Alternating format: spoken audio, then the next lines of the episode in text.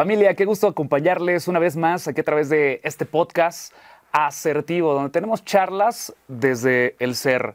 Me encanta platicar y me encanta conversar con grandes amigos y hoy tengo un súper invitado, un gran cantante que tiene una trayectoria musical increíble y aparte viene impulsado para hacer cosas grandísimas en la música. Y él es mi amigo Josi Cuen. Mi querido Zorro, muchísimas Qué gracias. gustazo eh. saludarte. Siempre al contrario, eh, la verdad sabes que les tengo un cariño muy especial a toda la gente de la que buena. Tantos años, tanta- Sí. tantas cosas que hemos hecho. Tantas cosas que hemos vivido. Tantas cosas y la verdad te agradezco eh, de antemano por la oportunidad eh, con este proyecto. No, pues muchas gracias por Muchas estar por aquí con nosotros. Platícame, ¿cómo estás, mi Josi? No, pues muy contento, muy feliz, la verdad, muy agradecido con todo mi público, con mi equipo de trabajo, que también pues las cosas no se hacen solo, ¿verdad? Claro. Este, estoy promocionando temas nuevos, sacando duetos, haciendo eh, videos, infinidad de cosas. Eh, creo que este año va a ser un año de muy favorable para mí eh, en todos los sentidos, eh, porque me siento y creo que todo el equipo estamos bien enfocados, ¿no? Lo que queremos hacer, tenemos un plan desde que arrancamos el año hasta finales de año, que, cuál es el, pues, la forma en la que vamos a tirar la música y al mismo tiempo los objetivos que queremos cumplir, ¿no? Entonces, el planear, la planeación y el orden creo que siempre, pues, eh, te lleva a un siguiente nivel. ¿Ya cuánto tiempo tienes en la música? De músico eh, tengo yo creo como unos 23 años, 22, 22, 23 años aproximadamente. Yo empecé, yo empecé a, a cantar, eh, pues ya como quien dice, de manera oficial en las bandas a los 13, 14 años aproximadamente. Ahorita tengo 37 años, por lo tanto pues ya, ya son muchos años, ¿no? Muchos Oye, años. cuando, estaba, cuando estaba Josi, eh, José, José Chavito, José Isidro, Chavito, eh, ¿soñaba con estar en donde está ahora?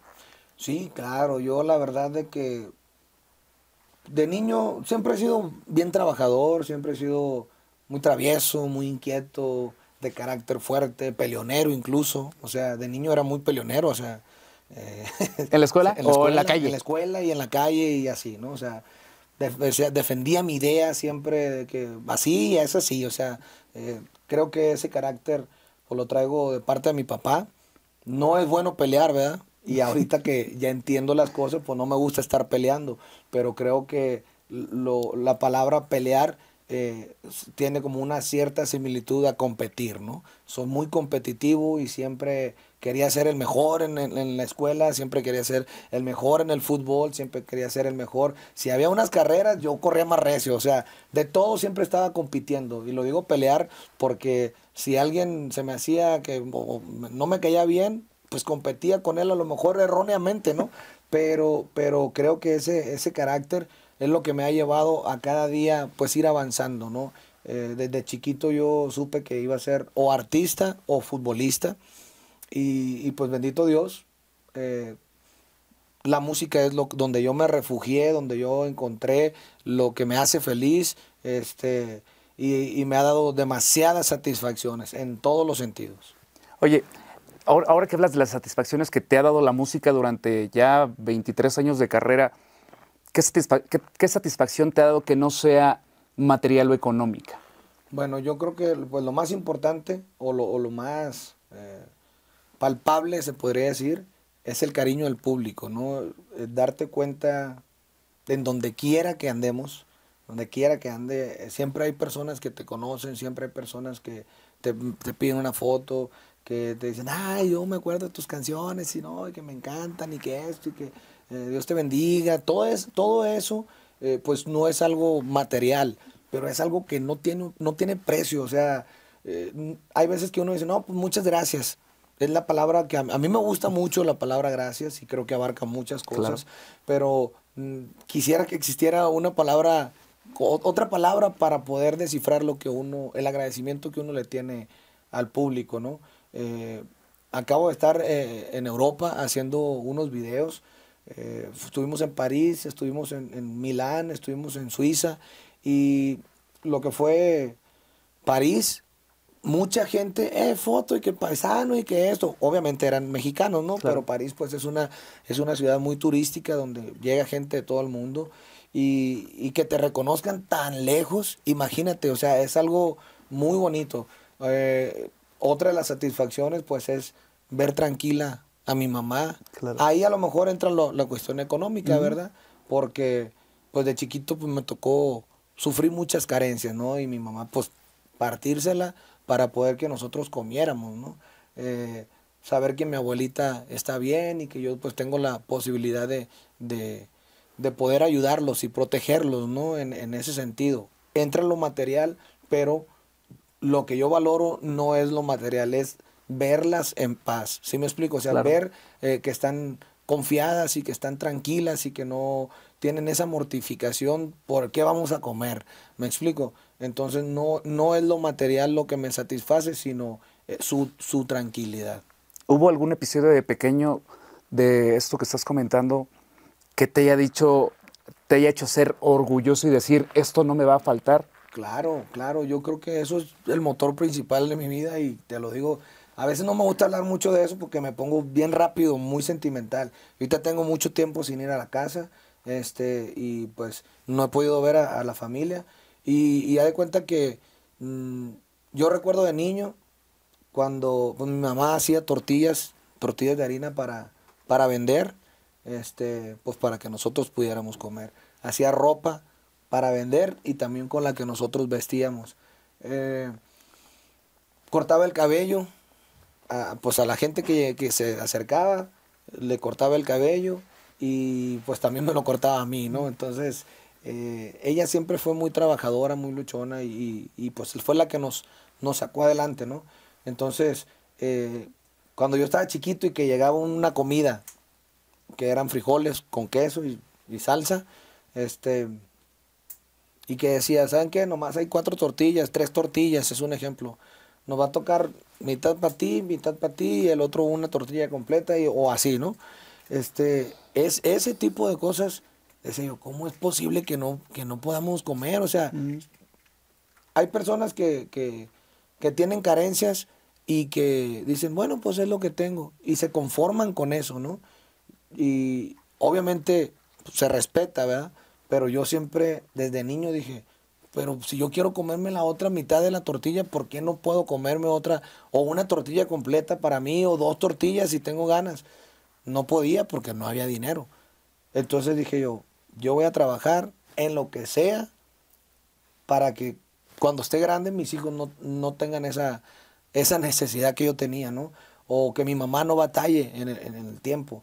Y yo desde niño me iba al campo, este, si llegaba un, circo al, pueblo o, una carpa, porque antes se usaban mucho las carpas de los, de los eh, ¿cómo se llaman los que hipnotizan? Ah, este, los paquires, ¿no? y todo. todo eso, llegaban gente ahí al pueblo y yo me arrimaba y le decía, oiga, ¿qué le ayudo para que me regale un boleto para ir a la función, no? Y ya se quedaban, no, esto para allá, me decían, de ver, ándele, oiga, yo le ayudo, mire que esto. Mm, a ver, ¿dónde está la tortillería aquí? No, pues mi dinero y yo se lo traigo. Y ya, pues me daban dinero con el riesgo a lo mejor de que no regresaras. Porque ellos no me conocían, pero iba, le regresaba pues el cambio y, las tortillas. Y ya como que decían, ah, pues el morrillo este traigan, a ver, vente para acá. Y me ponían a hacer otra cosa ahí, lo que fuera. Ya no me regalaban un boleto, sino dos. Eh, si, si, se quedaban 15, 20 días ahí, este, pues yo ya tenía, como quien dice, la relación con los, con las personas ahí, ¿no? Y te digo, vendí hasta excremento de vaca, vendí bolis, vendí helados, vendí ¿Cuántos años tenías en ese entonces? Pues yo creo que debe haber tenido como unos 7, 8 años. O sea, ¿fueron la primera vez a esa edad que ganabas una lana por hacer que algo? tengo uso de razón, he trabajado. ¿Cuántos años tenías la primera vez que ganaste tu primer moneda, tu primer billete? Pues mira, no recuerdo exactamente, pero si, si me pongo a pensar, eh, cuando tenía ocho años, vamos, que es cuando más o menos me acuerdo, este, hubo un concurso de, talentos ahí en el pueblo, en donde había gente que decía poesías, o sea, recitaba una poesía, otros que hacían un baile, se juntaban un grupito, ay, que vamos a bailar. Me acuerdo de Faye, la media naranja, en ese entonces era cuando estaba bien fuerte y pues ahí estaban todas las muchachillas con, con el, el saco amarrado, así como ¿no? Y yo agarré mi guitarra, que me quedaba pues bien grandota porque era un niño, y canté una canción que se llama La Última Canción. Esta es la última canción que escribo para ti. Es una canción muy viejita y yo siempre he sido, eh, pues, la influencia de mi mamá, de mi familia que escuchaban esa música. Me gusta ese tipo de música. La canté, todo el pueblo de cuenta como que dijeron, ay, güey, este morrió. O sea, la gente me aplaudió, eh, me gané el premio eran 2.500 pesos en aquel entonces. ¿Era una la nota? No, no, no, no, es un dineral. A la fecha es un dineral, ¿verdad? Pero, pero este, 2.500 pesos se me hizo como que un poco, dije yo, no es posible, o sea, sentí bien bonito cuando la gente aplaudió, primero que nada. Por eso te digo que desde niño yo siempre analizaba las cosas y analizaba. La otra es que me gané el premio, dije. Pues no me costó ni un trabajo porque pues la canción ya me la sabía, me gusta cantar, pues lo hice sin querer, como quien dice. Este puede ser el camino, dije. La música me puede dar muchos beneficios. Quería ser futbolista porque admiraba y admiro hasta la fecha mucho a Jared Borgetti, que es paisano de nosotros y es del mismo pueblo. Y era como que mi, mi referencia, ¿no? Yo sabía que si practicaba el fútbol podía llegar a lo mejor un día en el que pudiera estar en un equipo de primera división. Y con la música no tenía ese referente. O sea, no había un famoso. Alguien que tú admiraras en ese yo entonces. admirara y que dijera, entonces yo también puedo. Pero pues, íbamos a la iglesia y veía yo el programa de Siempre en Domingo. Y salía a la iglesia y decía yo, un día voy a salir en la tele yo. Un día voy a salir en la tele. Entonces, o voy a ser futbolista y voy a salir en la tele, decía yo, o voy a ser artista y voy a salir en la tele. Entonces, eh, la necesidad, el hambre, eh, el ser tan atrabancado, eh, tan competitivo, me ha llevado desde niño pues a ir escalando despacito, despacito, peldaño, peldaño, peldaño, y vamos, ahí vamos, ahí vamos. Me han tocado vivir ahora cosas maravillosas que me ha regalado la música, experiencias únicas que sinceramente no sabía que podían suceder, pero yo quería que sucedieran. Entonces, todo lo que me he propuesto en la vida, siempre lo he, lo he realizado gracias al esfuerzo, al trabajo, a que ahora pues ya tengo 37 años. No, no es lo mismo que cuando tenía 21, que a lo mejor este, pues, la inmadurez, mil cosas, ¿no? Pero, pero eso me ha formado como ser humano y también como artista. Y todavía quiero más, ¿no? O sea, vamos por Sigues visionando, sigues compitiendo y ahora compites contra ti mismo. Contra mí. Ahora ya no, ya no me preocupo por qué es lo que está haciendo las demás personas, porque pues cada quien, ya entendí que la competencia no es contra los demás, es, no es con los demás, es contigo mismo. ¿Quieres ser mejor? Ponte las pilas. ¿Quieres llegar al éxito? Ponte las pilas. ¿Quieres mantenerte sano? Ponte las pilas, haz ejercicio, aliméntate bien. Todo lo que quieras que suceda con tu vida, no tienes que verlo enfrente, tienes que hacerlo contigo mismo. Y estoy enfocado en eso, estoy eh, decidido y, convencido de que el objetivo por el que voy va a llegar. No sé cuánto tiempo me vaya a costar, pero estoy convencido que va a llegar. ¿Siempre tuviste las pilas bien puestas o hubo momentos en el que las pilas no estaban eh, pues completamente llenas y, tal vez te Hay momentos de todo, ¿no? Hay momentos de todo, este, situaciones que a veces te hacen desmoralizarte, situaciones que a veces eh, pues te golpean en la vida, una pérdida, por ejemplo. Lo, de, lo del fútbol, por ejemplo, yo quería ser futbolista antes de querer ser músico. Eh, que, estaba así como que no sabía para dónde, para dónde darle, ¿no? Si a la música, pero como tenía el referente de Jared, pues me, inclinaba más para el fútbol.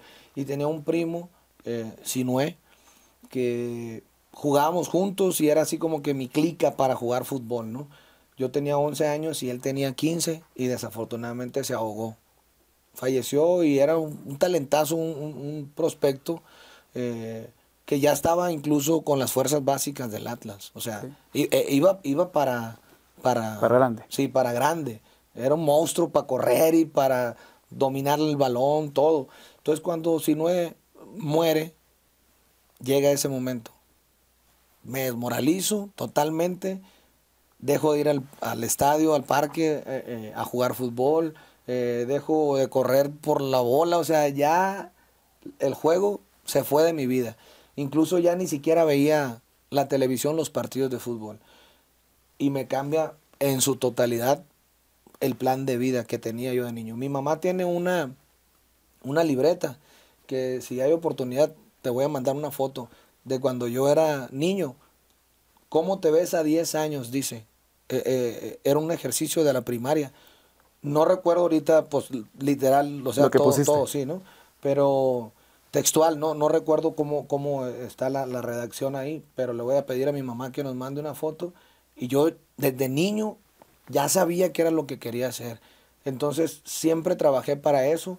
Y, y, cuando llegó el momento de, de, la pérdida de Sinué, pues fue que me cambió total la perspectiva y el plan de vida y entonces me enfoqué en lo que es la música.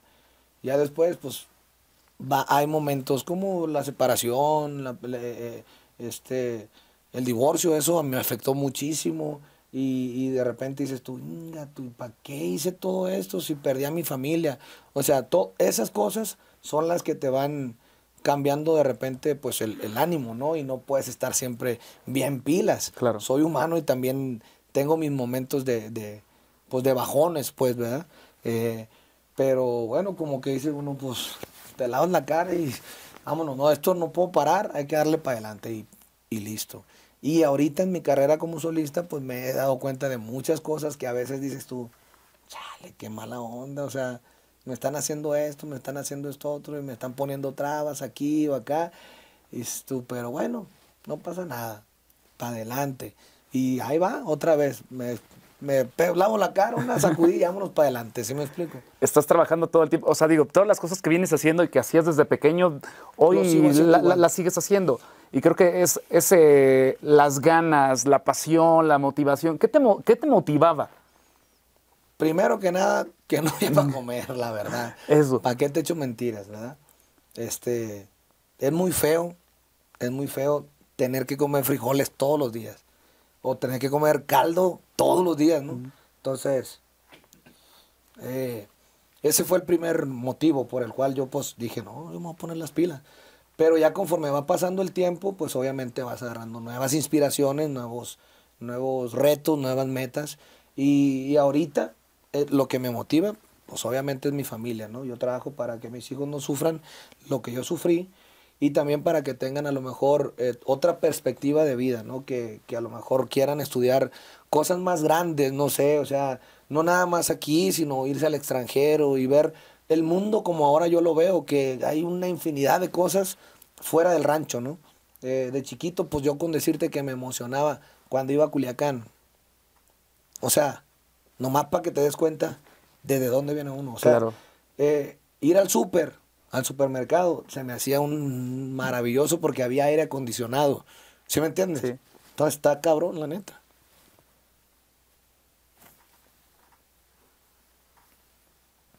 Entonces, eh, pues así. Esa es mi inspiración, mi familia. Güey, no mames. ¿Cómo te admiro? y gracias, gracias por compartir este, estos episodios tan increíbles, mi querido Josi, porque yo creo que hoy, digo, tú en ese entonces tenías una inspiración como era Jared. Uh -huh. Yo creo que hoy también hay muchísima, muchísima gente detrás que tal vez tú eres su inspiración. A lo mejor chavitos que ni siquiera conoces. No, sí, seguramente sí. Y la verdad, pues me, da mucho orgullo porque, pues ahí en el pueblo, o sea, la figura es, obviamente, en el fútbol Jared y pues lo que es el espectáculo o la música, pues yo soy el referente, ¿no? Y eso me da muchas, mucho orgullo, o sea, porque me doy cuenta, como dices, las nuevas generaciones, pues hay muchos chiquitos, chiquillos ahí que, que ya dicen, sí se puede hacer esto, o sea, sí puedo eh, salir en la tele, sí puedo estar en premiaciones, porque pues han visto todo lo que yo he trabajado, ¿no? No es nada más el talento, hay gente, sí, porfa, hay gente muy talentosa, gracias, hijo. Incluso Jared hizo lo mismo que yo, o más bien yo hice lo mismo que él, pero de manera inconsciente, ¿no? Ahí en el rancho, este, hay muchas personas, o había cuando yo, pues vivía ahí, que me acuerdo de que iba a los, a los partidos de fútbol y eso, muy buenos, o sea, unos monstruos para correr, unos monstruos para cabecear, para futbolistas natos, o sea, que vienen ya con ese don de, de, de dominar la, el balón, ¿no? Pero ¿qué pasaba? Empezaban a pistear, Claro. se tiran a la milonga, como luego decimos, no querían levantarse temprano a entrenar, y infinidad de cosas que hay para no hacer las cosas. O sea, lo más fácil que es irte por, por, Lo fácil. por lo fácil, ¿verdad? Entonces, Jared, ¿qué hizo? Todos los días entrenaba. Había gente que lo tiraba loco porque pues se ponía las pilas, empezó, se fue a Culiacán y pues a lo mejor al principio le hacían el feo y que es lo, lo mismo que me ha tocado a mí. Sin darme cuenta, pues fui siguiendo sus pasos, ¿no? Y no quiere decir que él los haya inventado. Yo creo que esa es una fórmula que ha funcionado en la vida, en la historia eh, del universo durante quién sabe cuántos años, ¿no? Nada sucede por casualidad Claro. y el éxito no llega nomás porque sí. Hay que trabajar duro, hay que darle eh, todos los días, levantarse temprano. eh, si tienes que estirar el tiempo, yo siempre digo, me gusta estirar el tiempo. Quisiera que hubiera más horas en el día para poder hacer más cosas. Entonces puedo dormir cuatro, tres, dos horas y me levanto y aunque ande muerto, vamos a darle para adelante. Y aprovecho a lo mejor un espacio ahí para una Descansar. siestecita así, pero donde toca, darle para adelante. Y, y- y me da mucho gusto ahora ser un referente, ¿no? Hay veces me hacen sentir hasta, hasta viejo porque un día me habló un compositor, un compositor joven, eh, que no sé cómo dio con mi número, pero pues de repente ahí entre la raza se lo pasan, ¿no? Y, y este, y me dice, buenas tardes, oiga, eh, no, pues soy fulanito de tal, eh, no, que me, me da mucho gusto conocerlo, don Josi. Don Josi. A la bestia, ya me tienen bien viejo estos morros. Pero, ¿qué quiere decir? Pues nosotros hemos trabajado, ¿verdad? Claro. Y, y falta mucho por hacer, obviamente. Pero los chamaquitos que van empezando tienen y lo tienen a uno bien ubicado eh, como una referencia de lo que hemos de lo que hemos hecho a lo largo de, la, de, de este tiempo, ¿no? Con la música. Y es bien bonito, de verdad. Oye, ¿y tus padres, tu, tu mamá, cuando empezaste a, a llegar a los objetivos y a los sueños que, que te proponías, cantar, aparecer en la Hace mucho que no- televisión? Que no, que no, le toca verme a mi mamá en un escenario, eh, porque desde la, desde la pandemia y eso, pues ya la cuidamos un poquito más, ¿no? Para que no se exponga tanto a andar en la calle. Eh, pero recuerdo un evento, precisamente era un evento de radio en Culiacán, no me acuerdo qué radio era. Yo estaba con Germán Lizárraga para mí entrar con la banda de estrellas de Sinaloa de don Germán Lizárraga fue un logro, o sea, impresionante porque solamente en Culiacán la mentalidad, desafortunadamente, y me gustaría que este mensaje no me lo tomen a mal la, la, musicada de Culiacán, al contrario, que digan eh, cuál es la finalidad del, del mensaje, que sí se puede, Claro. ¿sí me explico? Todo el mundo decía, pues aquí los músicos somos locales y ya, hasta ahí. Se genera dinero porque hay dinero en Culiacán y la gente come. O sea, los músicos pueden comer y vivir cómodamente. Pero también se pueden hacer otras cosas y hay mucho talento, hay mucha gente muy talentosa, pero se conforman con el mejor trabajar viernes y sábado, domingo, de vez en cuando, el- eh, en, en- en las chambas de Claro, Culiacán. local. Y entre semana, pues pistear a gusto, hacer lo que quieras, dormir todo el día si quieres, ver la tele. Y no hacen otra cosa y esperan otra vez el fin de semana Para volver a trabajar. para volver a trabajar. Entonces, mm, mis respetos, cada quien vive como quiere su vida, pero si la vives así y te estás quejando, por ahí no es. Hay que darle para adelante. Entonces, cuando yo logré entrar a la banda de Don Germán, fue un logro muy importante porque nunca había salido un cantante de banda que se fuera con las bandas de Mazatlán. Yo fui el primer cantante en la historia de la música de banda. Todos los cantantes de banda o eran de Mazatlán o eran de Escuinapa, Concordia, Rosario, lo que tú quieras, pero para allá para abajo, ¿verdad? De arriba nunca había salido. Entonces, llega la banda, un estilo diferente de cantar, porque yo no cantaba como los mazatlecos, yo, o sea, como, lo, como, como la Sí, gente claro. de allá, pues, si me explico, que cantan bien recio, bien potente y, y con mucha, no sé, mucho power, ¿verdad? Mis respetos para toda la gente que, de Mazatlán, de esos alrededores, que tienen ese don para cantar bravío, No, yo más romanticón, más tranquilo, más suavecito, más así. Y se logra un, ex- un, un- un- estilo, ¿no? Se, se consigue un estilo que fue lo que hicimos desde que quede claro. Claro. Este, heridas que se curan, después niña de mi corazón, ya es muy tarde, eh, siempre estás tú, ya no te buscaré. No, hombre, me, me puedo pasar un montón can- eh, contándote. Y todos la- éxitos. puros éxitos, ¿sí me entiendes? Entonces al principio como que dijeron, no, pues esto no se oye, no se oye poderoso. Bravío, Bravío. bravío. Sí, no se oye bravío como estamos acostumbrados a escuchar las bandas. Pero se empezó a hacer más grande la bolita, ¿no? Y, y eso a mí, pues me, pues, obviamente me dio muchas satisfacciones, repito, mucho gusto de decir, no necesité hacer las cosas de otra manera más que como las sé hacer Claro. para que para conectar con el público, ¿no? Y a lo mejor ahorita que lo estoy mencionando se oye como que, ay, qué mamón este vato, muy soberbio. No, simplemente que nadie creía en mí. ¿Sí me explico? O sea, nadie creía en mí. Incluso cuando grabé, y que quede claro, este, le preguntaron a un compañero de los músicos, ¿cómo la ves? ¿Cómo se escucha? Dos que tres, dijo. Ahora lo, lo, lo tomo a broma, pero en el momento me sentí muy mal, pues, ¿sí Claro. me explico? Y ya nomás, o sea, como que, pues porque no, no estaban acostumbrados a escuchar una voz como así. Más romanticona, Más ¿no? romanticona, ¿no? En la música de banda. Y ya después se fue haciendo un estilo.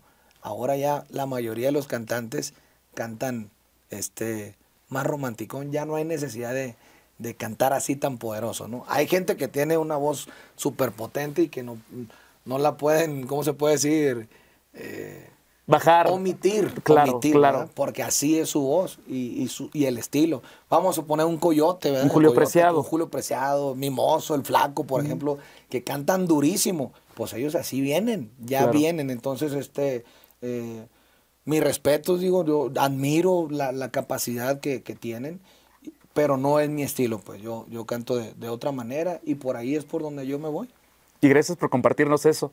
Y se te fue que nos ibas a decir que fuiste a un festival de radio y que tu mamá fue a verte a ese festival. Ah, bueno, me, me, me desvié, ¿no? Me desvié, pero fue mi mamá y entonces eh, ahí fue como que la coronación de la reina, dijeron, del sacrificio de ella. Yo así lo veo, ¿no? Porque eh, siempre apoyándome y diciéndome, no te, de- no, te, no te desanimes, hijo, ten paciencia, mira que las cosas se van a acomodar tarde o temprano. Porque yo llegaba a la casa llorando y diciendo que fulanito y este, y me sacó la lengua y me hicieron el feo y esto.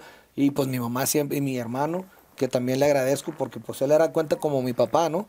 Eh, no te agüites, carnal, que mira, que así, y animándome siempre, ¿no? Entonces, llegó el festival y, y- y canté con, con don Germán. No, hombre, pues toda la noche, todo el rato que tocamos, mi mamá estuvo llorando, llorando, llorando, llorando. Y yo cantaba volteando así para arriba, porque Sí, sí. la verdad no quería verla. emoción. Me, me- obviamente me, me ganaba, ¿no? La emoción. Llegó un momento en el que estuvimos en el Auditorio Nacional, ya con la arrolladora. Me traje a mi abuelita, me traje a mi mamá, me traje a toda mi familia, a mi esposa. Y este, y no, pues imagínate, de venir de Culiacancito al Auditorio Nacional y que la gente vuelta loca con lo que cantábamos y emocionada y, y, o sea, la locura, era una locura lo que sucedía. Entonces, pues yo creo que ahí pues es como que ya, o sea, ya, ya, ya estoy, ¿cómo se puede decir? Ya estoy pagado, pues, ¿sí Claro. me explico? Ya lo demás ya es, es un regalo, la verdad. Lo que yo estoy viviendo ahorita para mí es un regalo porque aunque siempre supe que quería hacerlo, pues no sabía si iba a poder hacerlo. Hasta que trabajé, trabajé, trabajé y aquí estamos. Hoy estás ya como solista. Digo, te- viviste grandes éxitos con La Arrolladora, con otras agrupaciones que has trabajado. Y hoy Josi Cuen comienza pues, ya hace un par de años con una historia diferente. Y veía una, en una de tus publicaciones de Instagram que, que decías, eh, a veces me quejaba de las versiones pasadas de Josi Cuen y después me di cuenta que esas versiones me tenían a donde estoy ahora. Me estaban formando para lo que soy ahora, ¿verdad? En realidad, eh, cuando uno es inmaduro, le eches la culpa a todo el mundo de tus desgracias. ¿Sí me explico? Mm, sí, claro. En todos los sentidos. Si no tuviste un buen día, no, pues es que fulano, no, que mangano, este me sacó la lengua. Y ahí estás, quejándote y quejándote, quejándote. De, de ti mismo, te estás quejando de ti mismo. Entonces no te das cuenta que la única persona que puede cambiar eso eres tú mismo. Entonces, ¿qué tienes que hacer? Ya no quejarte de lo que tú eres, sino mejorar lo que tú eres. Y pues la mejor versión de mí no es esta, todavía está por llegar. Vienen muchas más cosas, estoy trabajando mucho, mucho, todos los días. Este, a lo mejor no voy para la casa tanto eh, ahorita, en este momento, pero sé que este trabajo y este mm, sacrificio, se podría decir, que hace también mi familia de no estar, eh, de, no poder estar juntos, va a tener su, su, recompensa y el resultado, ¿no? Y lo voy a, lo voy a celebrar con bombo y platillo, porque estoy trabajando para eso. Oye, me encanta. Asertivo, el nombre de nuestro podcast precisamente es lo que eres tú, asertivo con todas las cosas que has ido soñando y has ido alcanzando. Pero también me encanta la palabra asertivo porque dentro de ella vienen tres palabras súper importantes, que es ser, hacer y tener. Y tú has sido una persona perseverante, soñadora, trabajadora, con todo lo que nos has platicado. Y creo que esas son partes fundamentales de todas las cosas que has llegado a hacer. Muchas gracias, de verdad. Eh, no todos los programas te permiten este pues desplayarte, ¿no? Como, como ahorita. Y pues les pido una disculpa porque me puse un poco sentimental también, pero eh, yo creo que es de alguna manera eh, porque me siento muy, muy bien en este momento, ¿no? a veces cuando uno no está tan bien, reprimes tus, tus sentimientos, ¿no? Porque no quieres que la gente se dé cuenta de cómo la estás pasando. Yo en este momento sinceramente la estoy pasando súper bien, de maravilla, estoy bien feliz, bien agradecido, eh, con muchos sueños, con muchas ilusiones, eh, disfrutando cada día la aventura, eh, los viajes, las entrevistas, todo, todo lo que está pasando con mi vida lo estoy disfrutando mucho y, ya no tengo miedo de, de decir lo que lo que soy, ¿sí me explico? Claro. De dónde vengo, todo, todo lo que, lo que, lo que me, lo que ha sido mi vida. Entonces, eh, les agradezco, te agradezco, Zorro, la verdad, por, por la oportunidad, por el espacio, por este programa. Y pues, yo creo que ha sido un programa asertivo también. y, este y estoy seguro que viene mucho éxito también para ti, para tu programa. Muchísimas gracias, Josi. antes, de, antes de despedir el programa, vamos a hacer una, vamos a hacer un ejercicio que después lo vamos a hacer en comparación. Okay. ¿Cómo se ve José Cuen en 10 años? Para después compararlo con la libreta que nos vas a mandar. Okay. Y después, en 10 años, platicaremos. Esto lo dijo José Cuen hace 10 años. Hace 10 años, perfecto. Yo me veo realizado, eh, con mis sueños cumplidos. ¿Cuáles son mis sueños? Voy por un Grammy. Voy por un Grammy. Eh, sinceramente, voy a trabajar mucho hasta conseguirlo y es posible que no se tarden los 10 años, o sea, que sea mucho antes. sí. Este, me veo feliz, me veo trabajando, produciendo, y a lo mejor si ya no quiero cantar en 10 años, que no creo porque es una adicción, es una adicción los gritos del público, este, voy a seguir viviendo siempre de la música. Yo podría dejar todo, pero la música no creo que la pueda dejar.